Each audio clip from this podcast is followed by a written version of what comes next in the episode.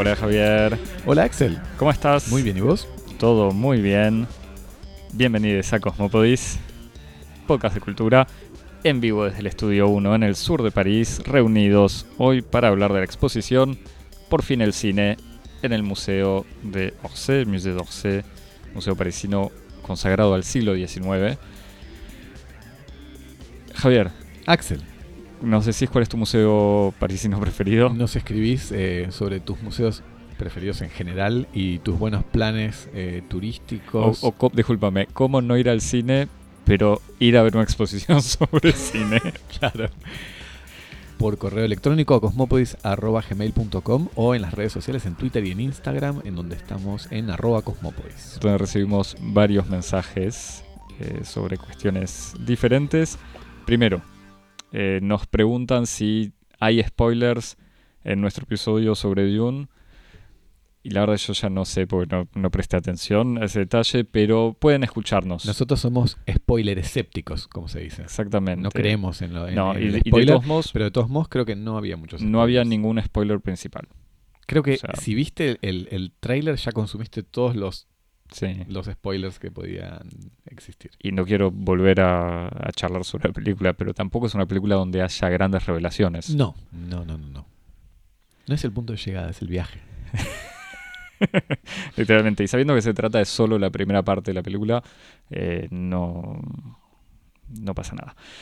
Segundo, sobre el hate mail, habíamos comentado, nombramos dos o tres veces o dijimos dos o tres veces la palabra un par de hate mail semanas nos, nos entusiasmamos con, con el uso de, de ese concepto. y nos, nos enviaron lo que yo llamaría hate mail para decirnos que dejemos de usar la palabra hate mail. Pero bueno, Eh, eh, mientras nos manden hate mail vamos a tener que nombrar las cosas como son al pan pan y al vino vino. vino, vino. Y tercer detalle, criticando de, de nuevo nuestra manera de hablar y sobre todo la mía, me dijeron no podés decir hip hopero, decir rapero. Hablando de The Wire, Y te dijeron que Tupac no debe estar muy contento en su tumba, ¿no? Y entonces relanzo el juego de misterio. Quien encuentre la cita y nos la diga se lleva una camiseta de Cosmopolis. una, wow. Eh, y sobre hip hop y el rap, sí, son temas en los que no me considero especialista. Que me disculpen. Yo para mí rapero pienso en Jazzy Mel también, para el Yo que... también. El que tenga algún póster de la revista 1320 del año 89 o- me dirá. Más me parece que es como más en la entrada, así, de, de los momentos más oscuros del menemismo. Así que. Sí, sí, más tarde en realidad, más Sí, sí, 91, más, eh, 92 ritmo incluso. de la noche. Pero bueno, nos estamos alejando bast- Cerremos Más no nos este, podríamos. este provincial paréntesis Pa- para, para decir que para nos estamos a la cultura universal. para decirnos cuánto nos alejamos, nos mandan un mail o se suscriben en la newsletter, en el newsletter en medium.com barra cosmopodis o en cosmopodis.gmail.com.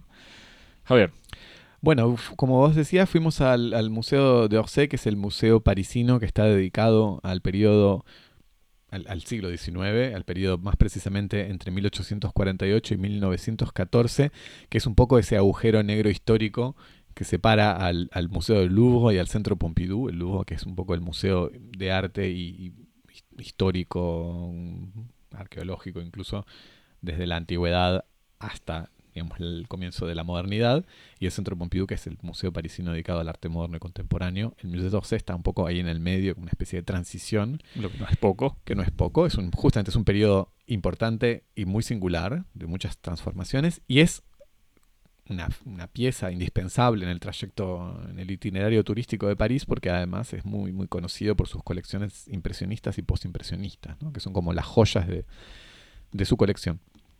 En esta ocasión fuimos al museo para ver una exposición temporaria que es Enfant le cinéma o Por fin el cine, con un subtítulo bastante justo que es Artes, Imágenes y Espectáculos en Francia 1833-1907, una exposición bajo la curaduría general de Dominique Paigny, que es el curador general de la exposición, Paul Perrin, que es el conservador del departamento de pintura del museo, y Marie Robert, que es la conservadora del departamento de fotografía aprovechando y alimentándose de los fastuosos fondos de, este museo, pero también de otros como el de la Biblioteca Nacional de Francia y de algunas conspicuas colecciones privadas, como la colección de Jérôme Sédou, que es uno de los herederos del imperio Pathé, fundador de las primeras sales de cine de Francia y, por qué no, del mundo. Esta exposición propone una historia de las transformaciones técnicas y estilísticas de la cultura visual a finales del siglo XIX. ¿Qué quiere decir esta proposición vagamente universitaria? Quiere decir que la exposición, que tiene como horizonte, que tiene como punto de llegada la invención del cine por parte de los hermanos Lumière y su popularización como forma de entretenimiento a partir de la difusión y el montaje de salas dedicadas a espectáculos cinematográficos, tiene en realidad la voluntad de mostrar una revolución tecnológica. Es una revolución tecnológica y artística en un contexto más amplio de innovación visual en el que proliferaron nuevos medios, como obviamente la fotografía, pero también otras técnicas de, impresión o proyección como los rayos X, también nuevos estilos de representación, como la revolución del impresionismo naturalmente en pintura, que renuncia al dibujo y al contorno y que busca el realismo, la representación realista por medio de una mimesis de la percepción visual, a través de la restitución de las formas y de los volúmenes por medio de los colores y de las sombras, o incluso de nuevos dispositivos, dispositivos en sentido técnico, que van desde la popularización de las pinturas panorámicas, los dioramas, o incluso la modernización escenográfica en espectáculos por medio de la iluminación eléctrica, como fueron los célebres espectáculos de danza moderna de Louis Fuller. Axel, ¿qué pensamos de esta exposición Por fin el cine? Bueno, es una exposición en un museo de arte, dijimos uno de los museos más importantes dedicados al siglo XIX, es un museo de arte con una colección de, pintura, y escultura. y debe tener un fondo fotográfico también. Eh, una exposición que, viendo el título nada más, amenazaba, me parece, con ser un par de cosas. Primero, una, otra más, una exposición que retoma el, el relato clásico de la invención del cine como el gran invento heroico de los hermanos Lumière, digamos, algo que típico de la cinemateca o, de un, más un museo histórico, quizás en una perspectiva más ligada al museo, con ese por fin del, título uno podía esperar una especie de catálogo de cosas que anunciaban el cine eh, a lo largo del siglo XIX a partir de las colecciones del museo. Y tercero, pero que quizás sería la misma idea, eh, pero quizás más radical o más provocadora, el cine ya existía o ya estaba imaginado en el siglo XIX. No hay una revolución artística, sino un pequeño cambio o una pequeña mutación en cosas presentes a partir de otro medio. La, exposición es, puede tener algunos de estos elementos, pero es algo mucho más interesante, mucho más útil y de alguna manera más complejo. Obviamente no es una historia del cine, en el fondo lo que trata de hacer es, me parece, mostrar una serie de temas que aparecen a lo largo del siglo XIX y sobre todo en la segunda mitad del siglo XIX, un montón de varios elementos, objetos, ideas, eh, reflexiones, estudios o inquietudes eh, que acompañan la aparición técnica del cine, que no estaban tal cual a lo largo del siglo XIX, y que no acompañan la aparición del cine como una simple revolución técnica, sino quizás como otra manera de interrogar estos elementos que ya estaban. Entonces es una exposición muy interesante porque propone una relectura del siglo XIX, el siglo de vuelta de las colecciones del museo, aunque introduce otros elementos, a partir del cine, pero con esta mirada medio retrospectiva y medio teleológica, pero también eh, medio genealógica. Entonces es antes del cine, durante la aparición del cine y de alguna manera con, en conocimiento, conociendo ya el resultado del cine, como después del cine. Entonces tenemos un montón de elementos clásicos que ya conocidos de la historia del cine en todo sentido, en la historia histórica del cine y también en la historia del cine del arte, por ejemplo, la relación entre modernidad y cine, con la presencia del tren, la presencia de las, la ciudad, las fábricas, etc. Pero no es simplemente lo que dicen muchos historiadores, como diciendo, bueno, en el arte también, o sea, eh, Monet también pintaba el tren, entonces los Lumière no inventaron nada, sino viendo más como en el fondo lo que importa no es el tema representado, sino cómo ese tema encarna a toda una época no es eh, solamente, porque digamos, esta pista podría ser también, podría transformarse en un catálogo de temas del siglo XIX, como el tren, la ciudad, la modernidad, el trabajo, la industria, etc. Tampoco es eso. Me parece que quizás evocaremos después las diferentes salas, tiene la inteligencia de ser una exposición sorprendente, a Mm. pesar de tratar temas muy tratados. No sé vos, Javier, cómo lo... No, estoy, estoy de acuerdo con lo que decís. Como pienso, me- me- me- lo que decís me hace acordar a una, a una frase un poco, un poco pavota, pero con, con- con algo de verdad de un escritor que decía como lo más importante cuando se escribe un libro es escribir el título y la primera, la primera frase, después el resto es un poco irrelevante. Y es como hay algo en el modo en el que el título contiene una cierta problematización implícita, que sobre todo porque es un título que es un poco desconcertante cuando uno lo ve. No es un título necesariamente, ni, en inglés, ni, perdón, ni en francés, ni en español, no es un título necesariamente seductor. Y hasta es un poco desconcertante, porque uno dice, bueno, ¿qué es una cita de algo? ¿Es una cita, una frase? ¿Es un fragmento de un libro, una historia? En ningún momento de el- la literatura que, que acompaña la exposición vimos claramente si, la ex- si esa es una frase que viene de algún lado. Después pudimos consultar el catálogo, tampoco aparece claramente señalado.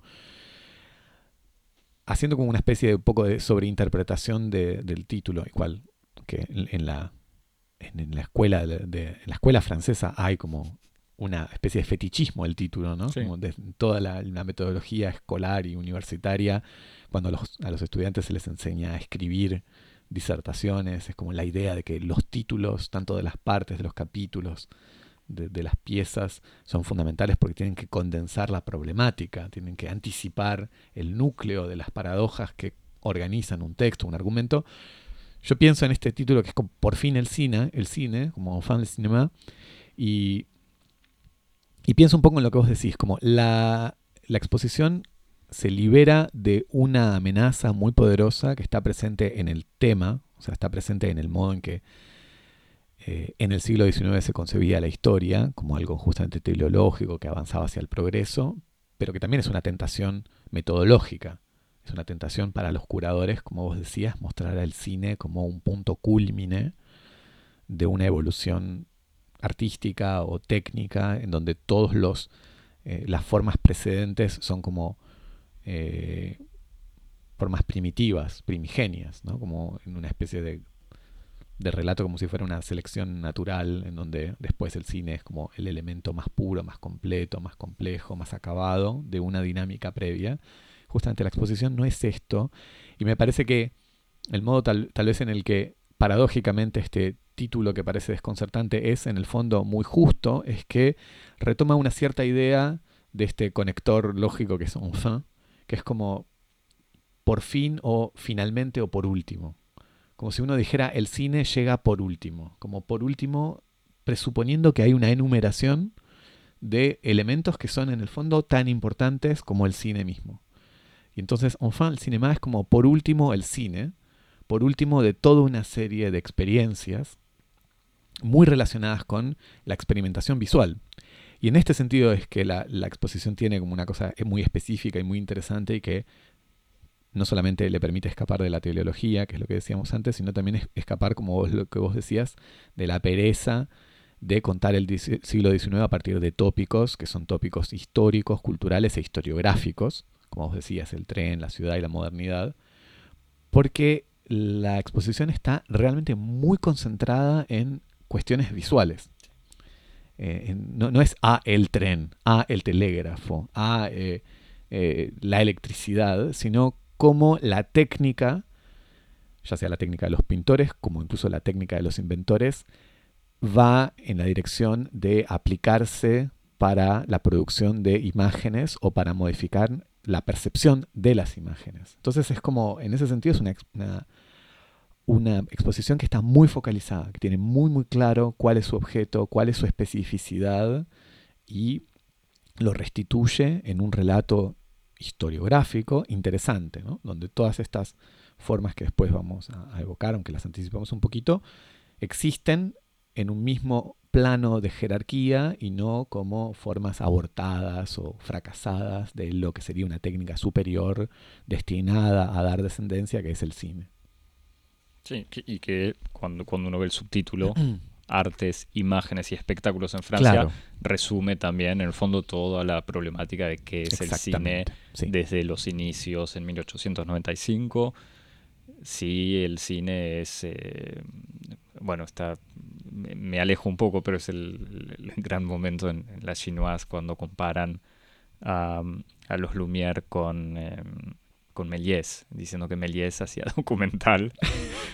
Eh, porque filma la llegada a la luna. Pero bueno, digamos era esto, si es una cuestión de entretenimiento, de diversión, si es una cuestión de simplemente agregarle movimiento a las pinturas o las fotografías ya existentes, o qué.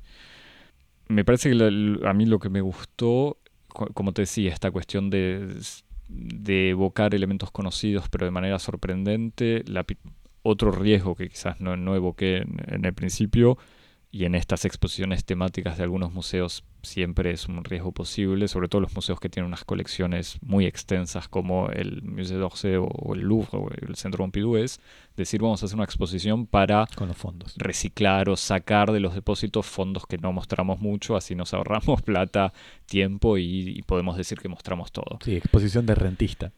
Y entonces, entre las pinturas o las cosas que se ven, eh, no hay... Eh, no quiero decir que no son segundas líneas, pero está bueno porque muestra, por ejemplo, tiene salas, eh, hay, pintores que aparecen como Félix Vallotton o em, Caillebotte, que son pintores que quizás dentro de la colección del museo son reconocidos. Caillebotte tiene muchas pinturas sobre el trabajo hacia finales del siglo XIX, pero en el contexto, en este contexto de reflexión con otras artes, los resitúa incluso cronológicamente de manera sorprendente. Sí. O sea, pintores que uno ubica casi en una especie de trabajo mucho más manual, no industrial, uno los ve contemporáneos del cine e incluso con pinturas que cuestionaban ya esa modernidad. Pienso ahora en una pintura de Caillebotte de dos eh, señores o unos personajes en un puente industrial de acero que contrasta con la gran pintura conocida de Caillebotte de los eh, los trabajadores que están rasqueteando un, piso de madera, no sé cómo será el título en castellano, pero bueno, no importa, es una de las postales clásicas del Museo d'Orsay, lo pondremos en, línea. Y además, entonces, este, de este, estas pinturas de Caillebotte, por ejemplo, también con eh, fondos eh, prestados por otros museos, haciendo una exposición que obviamente vale la pena por sus eh, pinturas eh, y esculturas o videos, aunque ya hablaremos los videos, eh, que muestran, pero sobre todo que tiene esta construcción más conceptual que, la hace verdaderamente interesante, más allá del simple puesta en escena de objetos de valor. Sí, o incluso como resitúa otras pinturas que sí son como súper clásicos y grandes íconos de la colección del, Museo de Orsay, como por ejemplo la serie de la Catedral de Rouen de Monet. Claro. Este, que es como también una especie de gran, gran clásico, ícono del recorrido de las galerías del Museo d'Orsay, que están puestos aquí como en un contexto específico, que es como una experiencia pictórica de representación de la fugacidad y del cambio del tiempo en un arte que es un arte, arte estático, como es la pintura, y que es un poco la problemática del cine. Entonces, el modo en que justamente, como vos decías, estas obras están un poco resituadas en un, en un relato que es distinto de la genealogía de la pintura, poniéndolo en diálogo con, otras culturas visuales de la época, es, ah, permite un redescubrimiento de, estas obras en una perspectiva más como de problemas de la cultura visual y menos como una simple historia del, arte. Sí. La exposición empieza con una sala tipo preámbulo, donde muestra un, un film, un, sí, uno de los primeros eh, de las primeras obras cinematográficas creadas que no conocía, que cuenta la historia de Pigmalión, este escultor. El mito. Bueno, pero lo, cuenta. Bueno, no sé qué autor griego cuenta. Pigmalión, que es este escultor que era tan, pero tan bueno que crea una escultura de una mujer y se enamora eh, de, la escultura. Y en el fondo en esta, esta pequeña película condensa casi un montón de elementos de la exposición porque está filmado, bueno, el hecho de que sea un arte premoderno, como la escultura, está filmado en lo que parece ser, o por lo menos la escenografía muestra un museo, y está todo, esta todo este tema que evocabas antes ya de la transformación del movimiento. Sí, de, algo que anima, de animar, de crear la vida. Sí. La segunda sala viene a ser una presentación de este tropo evidente e inevitable que es la ciudad, con todos los elementos que cambian en la ciudad de finales del siglo XIX. Y, después quizás como contrapunto el tema de la naturaleza, que también es bastante interesante, quizás menos evidente, como uno tiende a inscribir el cine en la modernidad, o sea, la, revolución, la segunda revolución industrial, la urbanización, etc. Eh, volver a la mirada sobre la naturaleza que tiene casi como un guiño con la exposición anterior del Museo d'Orsay, me parece que se llamaba Los orígenes del mundo y que se dedicaba, y esto es como evocando un, episodio de Cosmópodis que no hicimos, o que podríamos haber hecho. Eh, y era una exposición que evocaba todas las maneras de mirar la naturaleza durante el siglo XIX.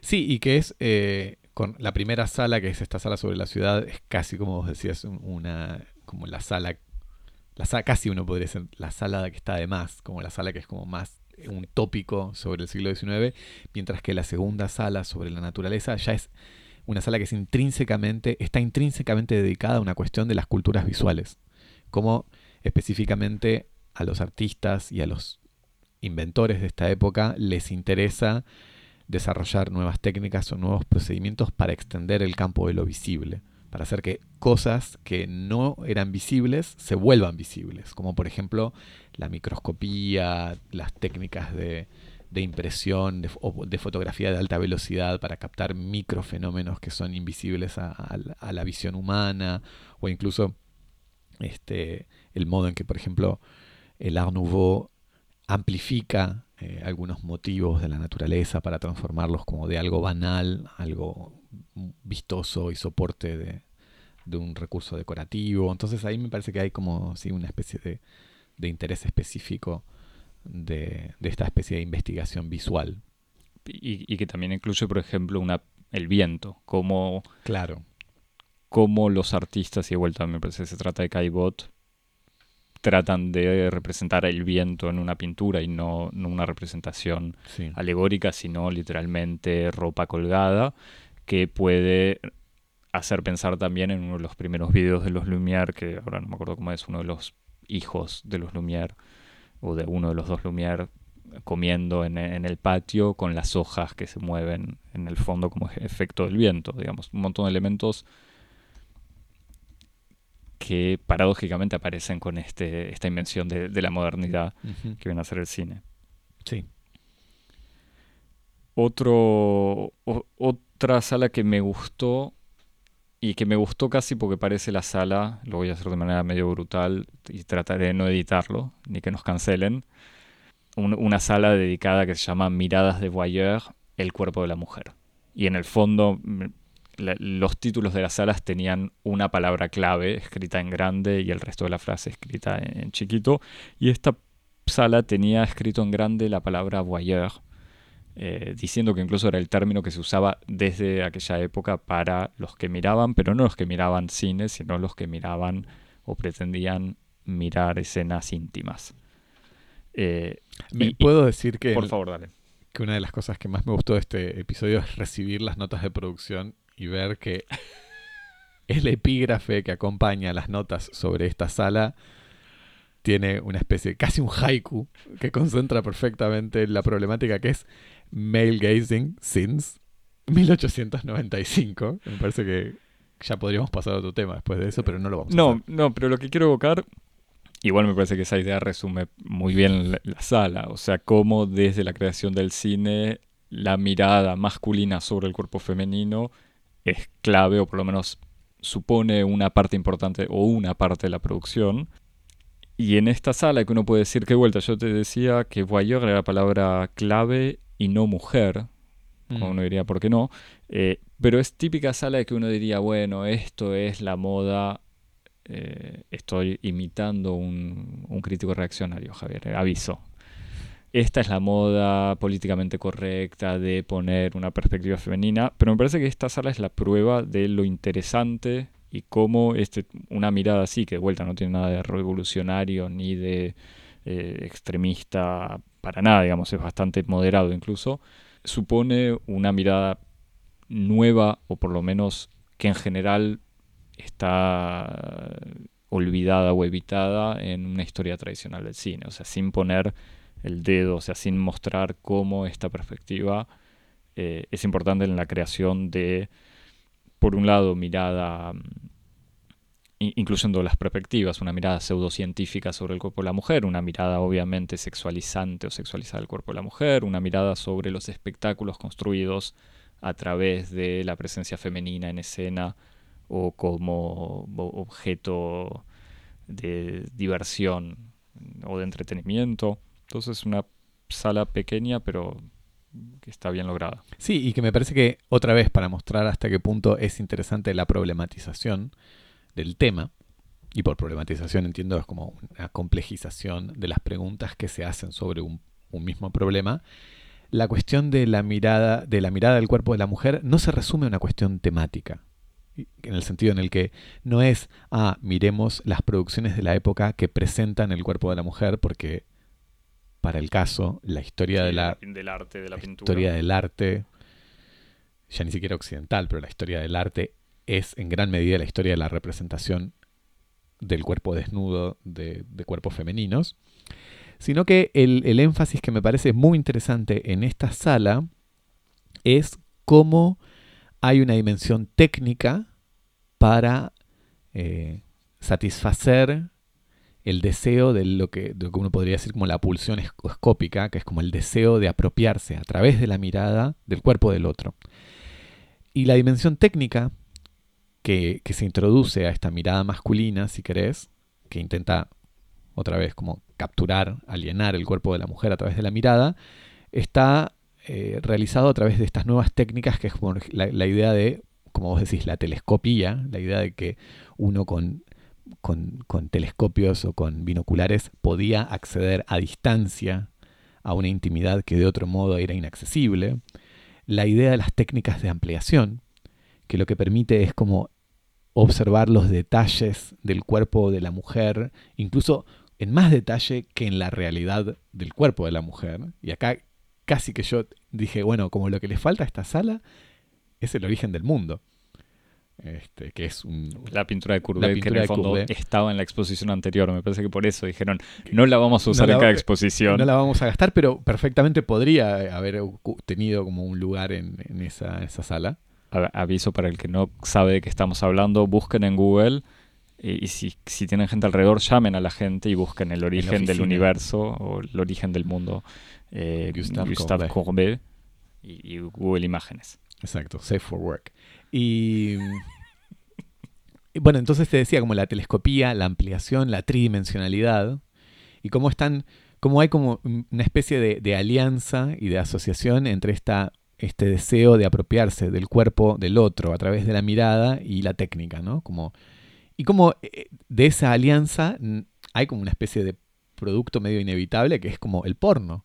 ¿no? Es como, eh, en esa sala uno medio que ve la anticipación de todo lo que es esa especie de, de gran tipo enciclopedia moderna eh, de la imagen, que es el, porno, con, con, toda esta especie de, de, fascinación que el porno siempre tiene para producir representaciones visuales que acerquen más a la realidad o que incluso sean hiperrealistas, como que acerquen más a la realidad que la realidad misma. ¿no? Entonces me parece que ahí hay también una, una especie de, de hallazgo, de explotación interesante de la relación que existe entre un tema, el cuerpo desnudo, la intimidad del cuerpo de la mujer, y una técnica, que es como todas estas, mm, transformaciones en los modos de ver, en los modos de producir imágenes. Parece que ahí hay algo que es, interesante y está interesantemente explotado.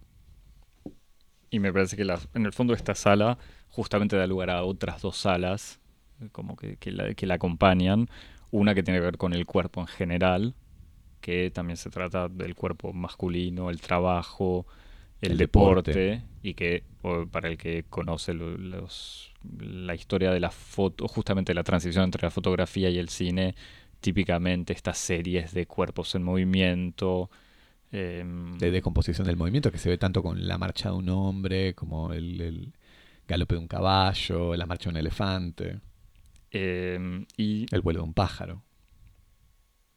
Y la transformación y el uso de estos, ahora no me acuerdo el nombre, estos aparatitos, estos dibujos eh, en círculo que como no los mueve. Los fantamascopios. los, los fantamascopios o los fantascopios.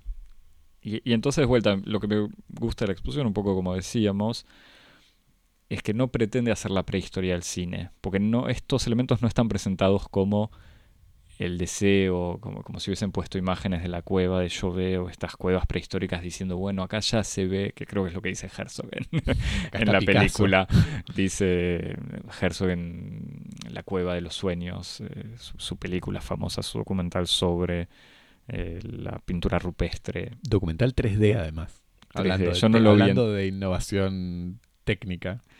Eh, cuando aparecen diferentes imágenes, es como el hombre prehistórico ya eh, anunció el cine. Quizás Werner había tomado mucho y estaba exagerando, pero, em, pero está esta idea que en el fondo la manera de interrogar esas cosas... Es un alemán, ¿no? Como los alemanes tienen esta cosa así.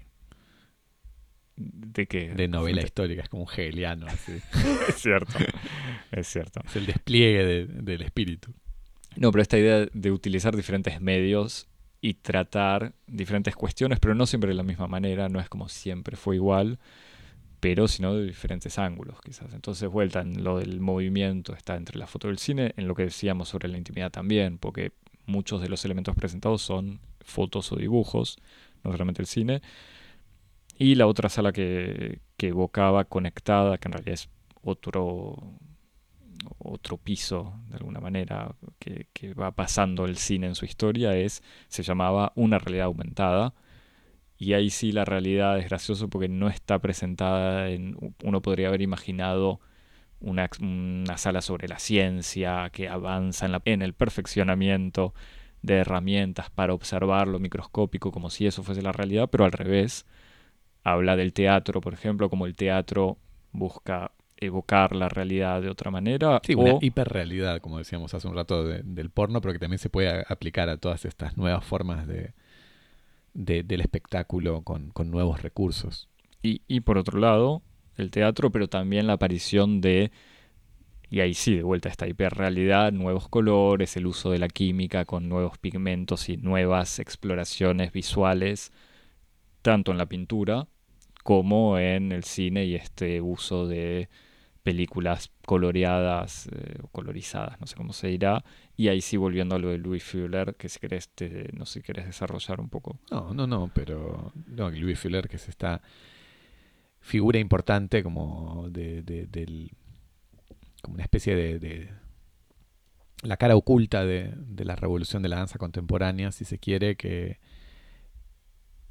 que promueve un nuevo tipo de espectáculos, que no es como un espectáculo basado en los la coreografía muy convencional de ballet, sino como unas coreografías más expresionistas y plásticas, y que están fuerte, fuertemente apoyadas por un dispositivo escénico basado en tecnologías de punta de iluminación, con focos y con proyectores, y que la figura, digamos, el, eh, gesto coreográfico que define a Fuller es la utilización de unas especies, de unos vestidos muy grandes que ella movía con unas telas mucho más grandes que su propio cuerpo, que ella movía con unos palos, con unos movimientos circulares que le daban a ella la apariencia de ser un animal, que está, un ave que está a punto de volar o una mariposa, que era un número bastante espectacular y que demandaba de ella un esfuerzo extremo por el peso de los bastones y de, y de las telas y además de estar sometida a estos proyectores de primera generación que eran bastante intensos en cuanto a su proyección lumínica y, térmica y que obviamente producía en, los espectadores que no estaban acostumbrados a asociar el teatro con las innovaciones tecnológicas a unas experiencias nuevas y que es como Louis Fuller fue como una esta figura así extremadamente popular y que después bueno queda un poco eclipsada en lo que es el, desarrollo y la genealogía de la historia moderna con, con otras figuras que están más despegadas de, la, de la dimensión espectacular y casi industrial de su, de su dispositivo escénico, como por ejemplo, bueno, el caso fundamental es de Isadora Duncan, ¿no? que va por reinventa la danza a través de una especie de neorromanticismo despojado, inspirado de, de las imágenes, eh, un poco de, la mitología greco-romana, etcétera. Pero bueno, Louis Fuller aquí tiene su, su momento así este estelar en esta, en esta sala. Sí, Louis Fuller de alguna manera la inspiradora de la banda Locomía, ¿no? Con sus abanicos. Sí, sin duda. El- el- la referencia oculta. La referencia Visibili- hay que visibilizar Sí. a Luis Fiola. que, o- el- que la gente de Locomía admita su, su verdadera inspiración, ¿no? No solamente la cocaína y Ibiza, sino también la- los, principios, los principios de la danza, el color y el, el inconsciente de lo comía. Exactamente. Eh, y para evocar, no sé, por ejemplo, otro elemento de la, de la exposición, una, una sala sobre el, o el tema de la historia, que de vuelta, cuando uno piensa pintura de- del museo, el Museo d'Orsay, por ejemplo, están las grandes pinturas históricas, las gran- los grandes formatos típicos del salón, que son como los últimos, los sí, las últimas grandes creaciones de la pintura académica antes del, del impresionismo, o sea, de, de la reacción eh, del impresionismo. Y uno imagina que en el fondo este tipo de pintura reaccionario, por decirlo de alguna manera, pues literalmente es la pintura que encarna los códigos más conservadores de la Academia eh, de Pintura Francesa, en el fondo está muy conectada con el cine, porque el cine toma estas imágenes este tipo de representaciones para inspirarse. Entonces hay una sala en donde, eh, y ahora de vuelta, eh, te evocaba antes el tema de las, la manera de mostrar el cine, están proyectadas de manera casi eh, clandestina en un rincón unos ejemplos de pinturas, andas a ver, quizás es una cuestión de derechos, o no quisieron pagarle a la Cinemateca o a Gomo lo, lo que debían, pero uno puede ver imágenes de las primeras eh, películas que evocan la vida de Cristo, que evocan una escena de guerra, de, Claro. Sí, porque de- las temáticas son como o temática patriótica eh, de, las, de las gestas nacionales europeas o o bíblicas. bíblicas. Entonces está una imagen de Cristo, una imagen de el, el éxodo de Egipto y, y otros elementos, y uno ve que todas estas escenas están casi literalmente, o sea, directamente inspiradas de pinturas clásicas.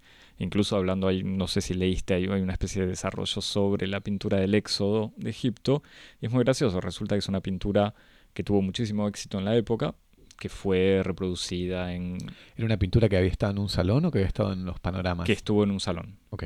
Eh, te lo digo así con mucha convicción, no lo sé, pero casi seguro que, que tuvo mucho éxito en el salón y que fue reproducida en grabados y, citada muchas veces, citada, usada en el cine, a lo que al artista, que no, no voy a pausar para buscar el nombre, pero bueno, digamos un pintor, no sé si olvidado, pero que no tiene hoy la influencia que tuvieron los impresionistas en la misma época.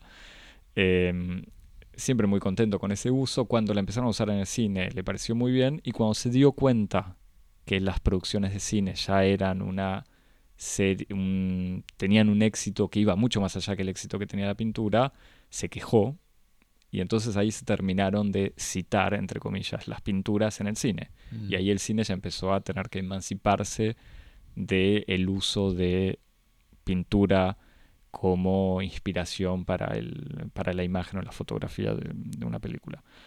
Em, de vuelta, es, es para evocar cómo esta exposición termina mostrando elementos quizás menos conocidos, menos para mí, pero tradicional- tradicionalmente no es esta relación con la pintura clásica eh, la que uno imagina en el cine. Sí, y con respecto a, a estas pinturas académicas, también me parece que es importante señalar eh, cuáles son como los contextos de circulación de estos cuadros, porque me parece que eso es otra de las cosas interesantes de los escrúpulos metodológicos que tiene la exposición, que no solamente le interesan las obras, sino los modos específicos de circular que tienen estas obras en esta época, como esta época en el fondo también inventó nuevos modos de circulación y de acceso a las imágenes, ¿no? Eh, de hecho, en una de las primeras partes que creo en la ciudad hay un- una, una pintura muy interesante de unos niños que están mirando justamente los, las publicaciones ilustradas en un kiosco de revistas, porque es la, Mm. como la gran aparición de la circulación masiva de la prensa ilustrada. Entonces es como el siglo XIX es también el momento en el que las imágenes circulan masivamente y a gran velocidad, y, el arte retrata esta especie de fascinación por las imágenes.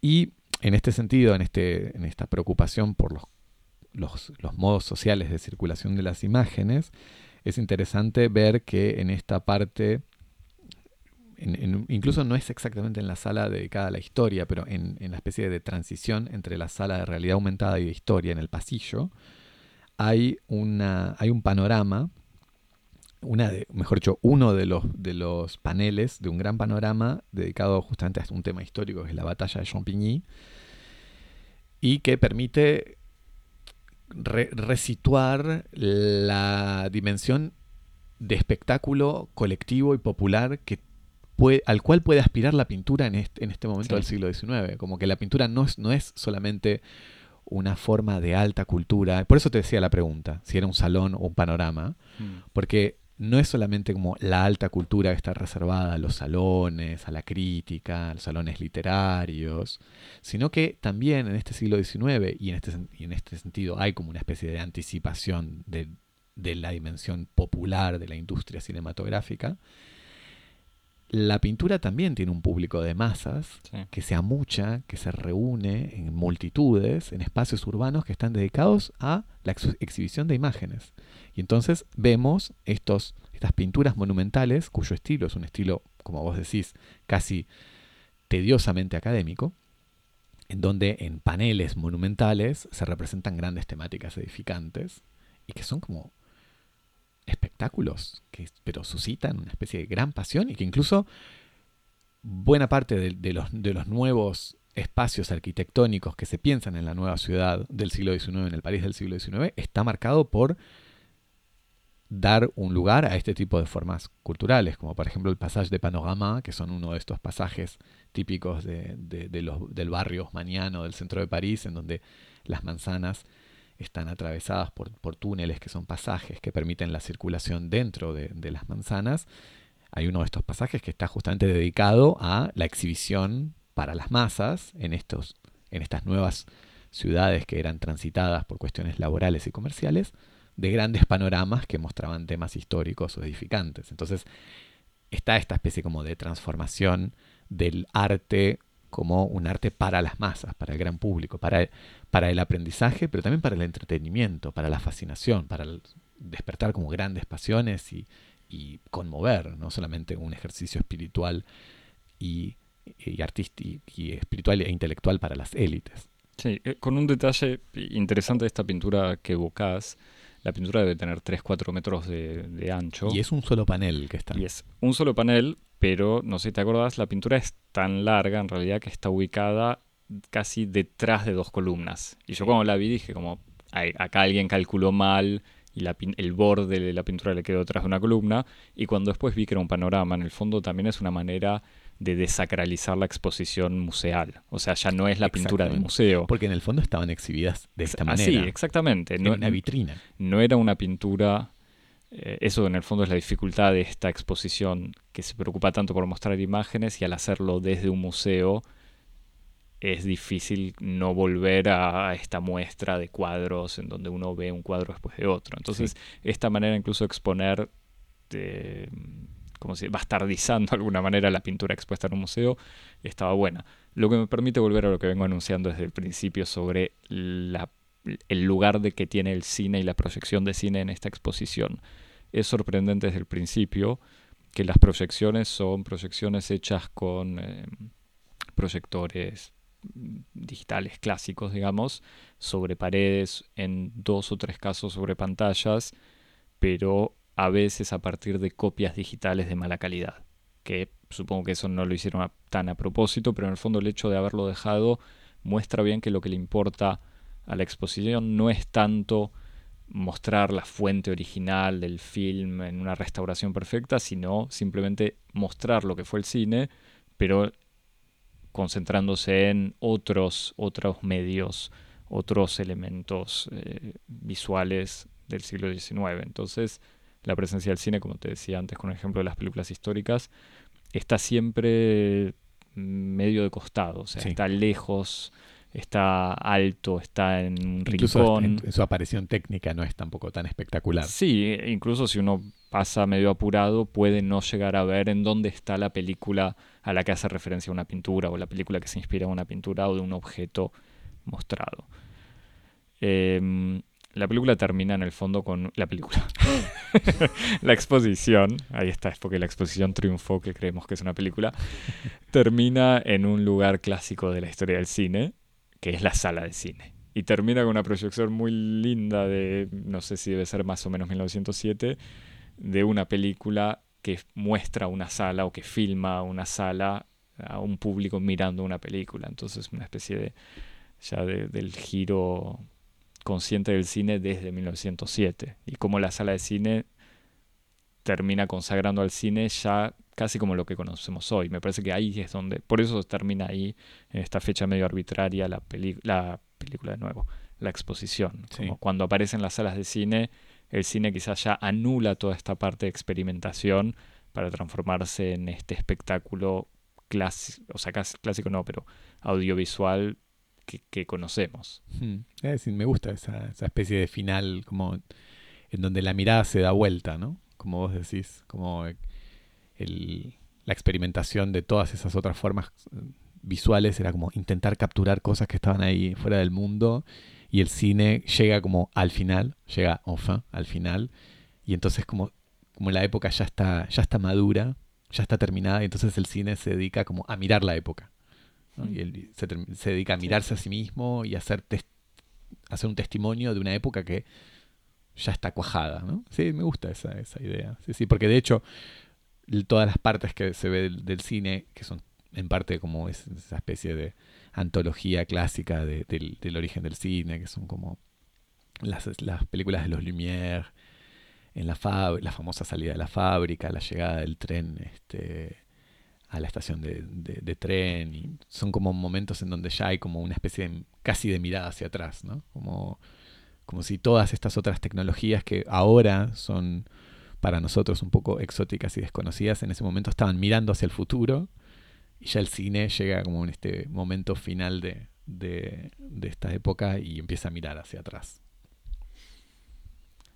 No sé si querés evocar eh, todos los gadgets o las cosas, los objetos. Sí, bueno, yo sé que a vos te gusta esto. No, sí, y, sabes porque lo, lo, anoté en, en, en, una nota de, de, la producción en donde dice la era del gadget. Y es un poco la era del gadget, ¿no? Porque hay un montón de estos pequeños objetos, empezando por, por la proliferación de, de objetos industriales de decoración a Nouveau, que son según los gustos, magníficos u horrorosos, pero que no, no, no, no tienen una presencia bastante este, difícil de, ignorar en una sala. Te interrumpo solamente para decir, Javier, si me vas a decir que te parecen horrorosos, cerramos el podcast acá. ¿eh? si alguien nos manda un mail diciendo que no le gusta el Art Nouveau... Dije, depende del gusto. Por eso. Y entre estos objetos están también eh, como otros gadgets, así como asociados, que son, además me, gustó anotarlo porque es esta especie también de fondo de neologismos hoy arcaicos, todos salidos de, de forjar nuevas palabras extraídas del griego para nombrar la modernidad, nombrar el futuro a través del lenguaje del pasado, que son los fenaquistitoscopios, los fanatoscopios, los fantamoscopios, la estereoscopía, la praxinoscopía, bueno, los daguerrotipos, las linternas mágicas, que son como todos estos objetos que empiezan a proliferar, eh, que producen distintos tipos de ilusiones ópticas, que permiten contar historias, mostrar objetos, hacer experiencias tridimensionales de, paisajes, que proliferan en esta época como nuevas formas de la representación visual, pero también como una especie de anticipación de lo que va a ser el gadget, ¿no? Como esta nueva playa, esta nueva tierra, incógnita del capitalismo, que es como la sociedad del consumo, ¿no? Todos estos objetos que uno los, los observa y son como al mismo tiempo el producto más acabado del ingenio y, de la artificiosidad, pero al mismo tiempo uno dice, pero esto, ¿para qué sirve? Como, ¿Para qué sirve? Para un placer que puede ser un placer efímero y que, que dure una temporada y que después se transforma como una especie de cacharro eh, descartable, como una especie de rastro, una especie de, promesa de futuro que quedó ahí perdida. Y, y en ese sentido, esta galería de gadgets es absolutamente fascinante. Quiero, quiero aclarar algo que no dijimos. El Museo d'Orsay se llama Musée d'Orsay porque está, es un museo instalado en el. Creo que oficialmente ahora se llama Musée d'Orsay Valéry Giscard d'Estaing. De ¿No todos me modos, jodas, en serio? hace unos meses o poco tiempo el ¿Se le pusieron Senado. después de Chirac? ¿Del Museo Chirac? No, cuando falleció, como falleció Giscard d'Estaing, la gran tradición Ah, francesa es ponerle nombres de presidentes a los grandísimos, eh, a las instituciones públicas. Así tenemos la Biblioteca Nacional de Francia, François Mitterrand. Bueno, igual no El- es tanto eso, sino que son como cada presidente tiene un gran proyecto. Eh, Claro, entonces Mitterrand hizo la gran biblioteca, Antes Chirac Pompidou. hizo, bueno, Pompidou hizo el fue el centro. promotor del Centro de, de Arte Contemporáneo, de Moderno y Contemporáneo, que después fue el Centro Pompidou. Chirac creó el Museo de Artes Primeras, eh, que hoy se llama el Quai Branly por la avenida en donde está. que es un arte de un, un museo de etnogra- Arte no- etnografía y de arte Ah. de Oceanía, África y América. Arte, no, arte no occidental, Claro, muchas que, comillas. evocamos, me parece, hablando de Félix Fénéon. La biblioteca Mitterrand, La biblioteca Mitterrand, dijimos Chirac, Centro Pompidou. no sabemos cuál va a ser la- el gran legado de. Sarkozy. No, no hicieron nada. Macron tampoco.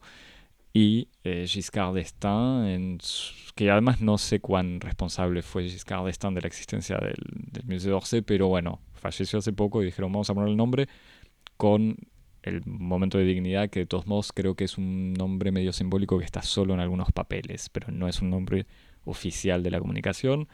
Para cerrar este paréntesis, es un museo creado en lo que fue una estación de tren. Entonces La Gare mantiene... West, ¿no era? Era, no, la Gare d'Orsay, eran los trenes que La iban para, creo, no importa. En todo caso es, es un Es una edificio antigua estación de trenes en el centro de París. en el centro de París con un techo industrial y que fue obviamente transformada en, en- en museo. Entonces, digamos, es el lugar ideal para ver esta pintura y para ver esta exposición. Sí, absolutamente. ¿Algo para cerrar? Eh, Muy Belle Époque, ¿no, Sí, bueno, es lo que yo pensaba te, te lo había dicho antes, que me parece que, la, exposición comparte con el museo que la, que la acoge y que, concibió esta exposición una especie de, de tono, que es este tono Belle Époque, que por una parte es un tono es un tono un poco problemático porque está como atravesado por, por dos energías, si se quiere, uno que es una energía así como fascinante y, admirativa, que está in- inspirado por toda esta rememoración de, estas décadas, que son las décadas de la Belle Époque, las décadas del positivismo, de, de todas las prosas técnicas y las prosas estéticas. Rememoración que necesariamente para ser celebratoria tiene que oscurecer o eclipsar cuáles son sus penosas condiciones de existencia, ¿no? La explotación de la clase obrera, el saqueo colonial, la insalubridad urbana, etcétera. Como todo eso queda en el, recuerdo, eh, este, en, la ensoñación que, permite rememorar la Belle Époque. Todas esas cosas dramáticas quedan oscurecidas y solo queda como el recuerdo de esa época que fue como la última gran época de la esperanza de la humanidad. Como donde la humanidad parecía que estaba avanzando providencialmente hacia un futuro de progreso y que era un avance tan providencial como ciego, ¿no? Porque se iba a encontrar con todo lo que iban a ser los monstruos de la razón del siglo XX. Así que cuando se sale de estas, de estas exposiciones del Museo de Orsay, siempre se sale un poco con esta especie de mezcla un poco melancólica entre seducción y conmoción por la belleza y también un poco de tristeza por el, por el desengaño de lo que esas obras y de lo que ese recuerdo histórico son portadores. Y esta, este tono Belle Époque, ¿no? es un poco el tono que, que tiene el museo y es el tono que tiene la exposición y que a uno le queda cuando un poco, la, como vos decías, sale de la sala, ¿no? de esa última sala que es una sala de cine y uno podría decir que la función termina, las luces se prendan y uno sale un poco de la realidad y se despierta.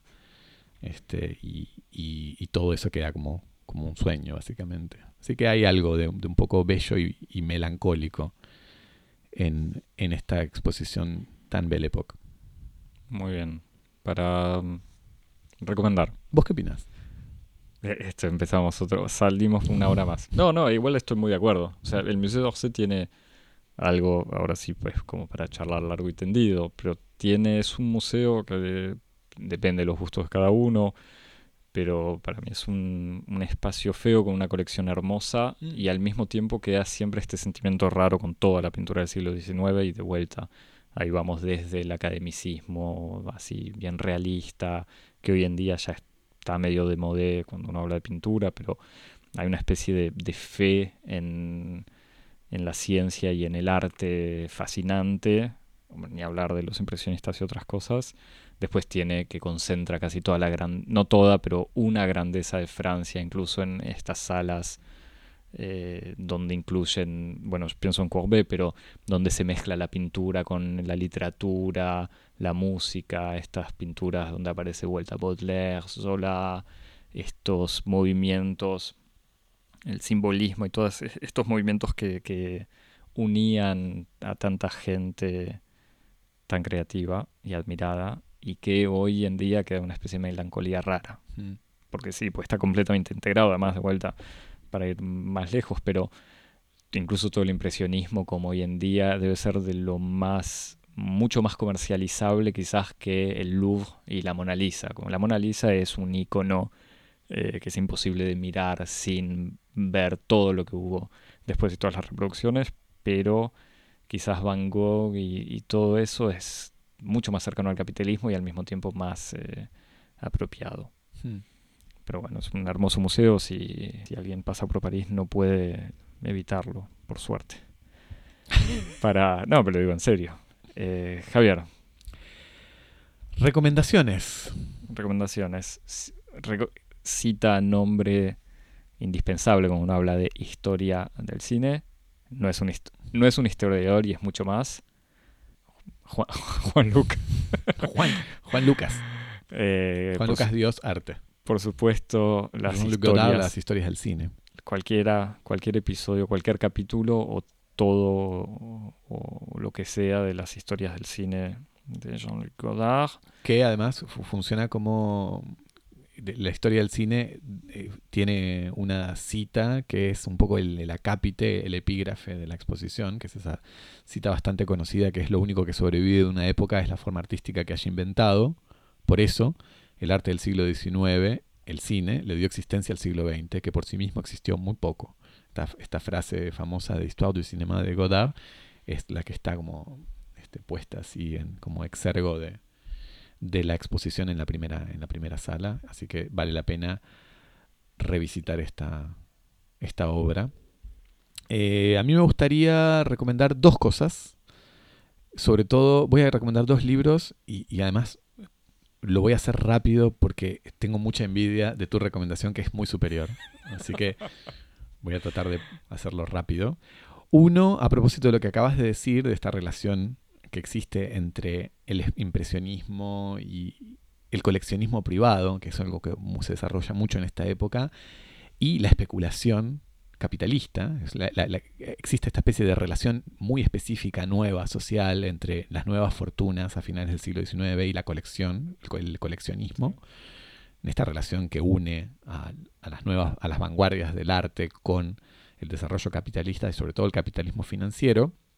Hay una monografía muy interesante que explota esta relación que se llama L'art et l'argent, la rupture moderniste. Eh, 1800, el dinero. el arte y el dinero, la ruptura modernista, 1860-1920, que es una pequeña monografía de Jean-Joseph Gou. ah, que, ¿Cómo lo escribís? Gu que se escribe G-O-U-X. eh, que es- después eh, en la. En la. En el newsletter vamos a mandar los, detalles. Es una monografía que no sé si está traducida en otros idiomas o editada en otros idiomas, pero es una monografía interesante que explota esta relación entre vanguardia artística y vanguardia capitalista en el siglo XIX, en esta época que nos compete. Y después, eh, una monografía que a mí me, me gusta mucho y que me parece que explota muy bien aspectos de la, de la historia y de la crítica de arte y de la explotación de los escritos de artista, que es la monografía que Deleuze le dedica a Cézanne, que es un- una monografía que se titula Cézanne, Lógica de la Sensación. Uy, mira, estoy, mira, estoy haciendo cualquier cosa. No es Cézanne, es Francis Bacon, Logique de la Sensación Sí. pero que hay, hay unos capítulos justamente en donde compara a Cézanne con Bacon y que eh, hay como justamente unas, unas conexiones interesantes eh, en esta eh, voluntad que tienen los pintores impresionistas para hacer invisibles cosas, visibles cosas invisibles. Entonces está esta idea de, de Cézanne, por ejemplo, de hacer visible la fuerza de las presiones tectónicas que, fuerza, que forman las montañas. Eso es como una preocupación que a él lo, lo, lo, obsesionaban. Y entonces hay como todos unos análisis sobre justamente la visibilización de estas fuerzas telúricas en la pintura a través de técnicas pictóricas. Entonces me parece que, está, está bueno para, para acompañar este, estos temas. No está, no está me mal. ¿eh? Corrijo, Me corrijo Deleuze, Francis Bacon, Logique de la claro. Este, que, seguro está traducido a todos los idiomas. Seguro que está traducido y que también además hay como unas lecturas y unas conexiones con los escritos de Merleau-Ponty sobre Cézanne. O sea que ahí hay como una especie de... Toda una historia de la filosofía. Sí, una especie como de constelación fenomenológica y post-fenomenológica sobre la relación con el impresionismo y la sensación. Ahora sí, Igual ahora... cierro mi episodio, mi, mi, mi, mi, pequeño episodio de recomendaciones nerds de libros para dejarte a vos hacer la super recomendación que vas Igual a ahora suena como si fuese a, a, recomendar, no sé, Cézanne la ópera rock. No, voy a recomendar algo mucho más... Eh, bueno, como no esperamos menos de Cosmopolis. clásico. Eh, el, curso en el Collège de France de Antoine Compagnon, que se jubiló ahora hace poco, pero que están en internet, en la página del Collège de France y en podcast, todos sus cursos dedicados sobre todo a la literatura del siglo XIX y a Proust y a Barthes y a otras cosas, pero en uno de sus años, uno de sus cursos hizo un, to, todo una, un año consagrado a Baudelaire moderno y antimoderno, en donde en el fondo hace una relectura de Baudelaire a partir de sobre todo tres elementos de la modernidad, la fotografía, la prensa y la ciudad, y quizás se puede incluir como el cuarto, el arte, eh, que es interesantísimo para releer estos tres elementos en el siglo XIX, para releer Baudelaire, incluso tiene todo un desarrollo donde critica a la lectura de Baudelaire que hace Walter Benjamin, que para todos los benjaminianos que sé que abundan, eh, vale la pena escucharlo. En francés, en sin francés? subtítulos, pero, pero existe quizás en el libro, que esto vos conoces mejor, el libro de Compañón Modernos no sé, y no sé Antimodernos, si, sí está si traducido. tradujo. Pero bueno, es cierto, está en francés, pero para quien pueda o le interese o sepa, pueda entender francés, vale la pena decir que no es necesario ser un lector eh, informado de Baudelaire, es, es como son No, cursos que son absolutamente accesibles y que son extremadamente eh, informativos. Incluso para el que le gusta, el que quiere el placer de escuchar un francés hablado con una elegancia Sí, sí, es- absoluta, es- es- Compañón es el... Es un verdadero placer solamente escucharlo Sí. hablar. Bueno, Javier, nos mandan otros consejos de, de, de cursos de, en el Collège de France o lo que sea. Yo sé que vos tenés un curso favorito en estos últimos del Colegio de France. favorito. Pero eso es un tema que podemos dejarlo para otro momento. Me, me intriga, no sé de qué me estás hablando. De una nueva cátedra que se fundó hace poco del Colegio de France, pero no importa. Ah, de historia del arte, decís. No, no, de, de estudios europeos, pero lo podemos dejar para Ah. otro momento. Alguien grita del fondo de la sala, Alberto Manguel está dando cursos en el Collège de France, quedará para lo... El, eh, va a ser la hate newsletter. Cuando estemos enojados escribiremos sobre Manguel en el Collège de France, en el newsletter o en Instagram. Haremos un vivo, algo donde no quedemos asociados con eso ni con todas las barbaridades que podemos llegar a decir. Felicitaciones a él.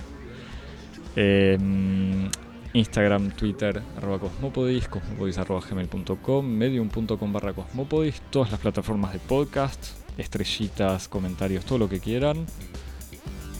Nos vemos la semana que viene. Hasta la semana que viene. Chau. Chau.